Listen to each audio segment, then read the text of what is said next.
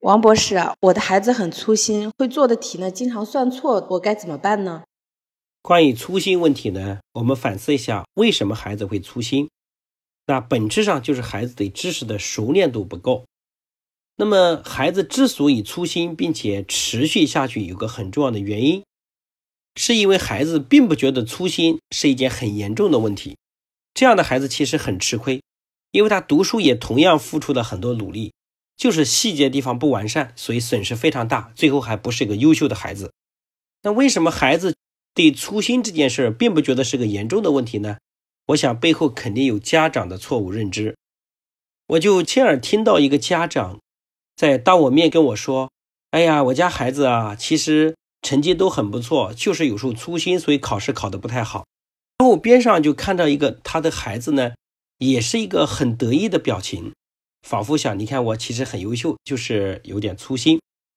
那反思，为什么这个家长会讲这句话呢？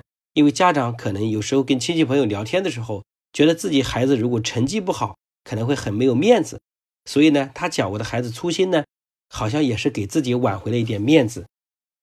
但是他没有想到，就是此刻的孩子也自然会觉得粗心其实不是一件很严重的问题。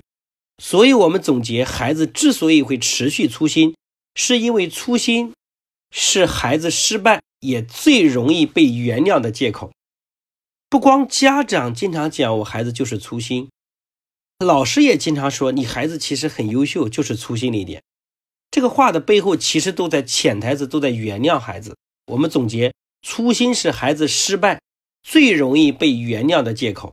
因为经常被原谅，所以孩子也觉得不够重视，所以导致粗心会延续下去。父母要必须觉察到这个事情，然后从此跟孩子讲，粗心就是水平不够，它跟失败是一个道理的，跟你不会做是一个结局，因为就是结果不好。做事没有结果，跟不会做是一个道理的。强者总是用结果在证明自己的强大，而弱者总是用。借口来掩盖自己内心的懦弱，这句话必须要给孩子。那么要解决粗心问题呢？我想大概就这两个方面原因。第一个呢，就是孩子平时做事呢就不够认真。所以一个孩子如果经常在写作业的时候是一个被干扰的状态，或者经常分心、三心二意的状态，我想他考试的就特别容易粗心。所以我在前面的课里面专门讲过。如何给孩子营造一个不被干扰的环境？这里面讲了很多的知识点，我想各位家长可以重复去学一下。那第二个原因呢，就是孩子对别人形成的依赖，尤其是依赖父母帮忙检查作业，心中有了依赖，自然态度上就非常的马虎。所以各位父母要断了孩子这个念想，跟孩子交流，把作业的检查权利交给孩子自己，让孩子自己担起责任。关于这一点，我在前面也重复讲过。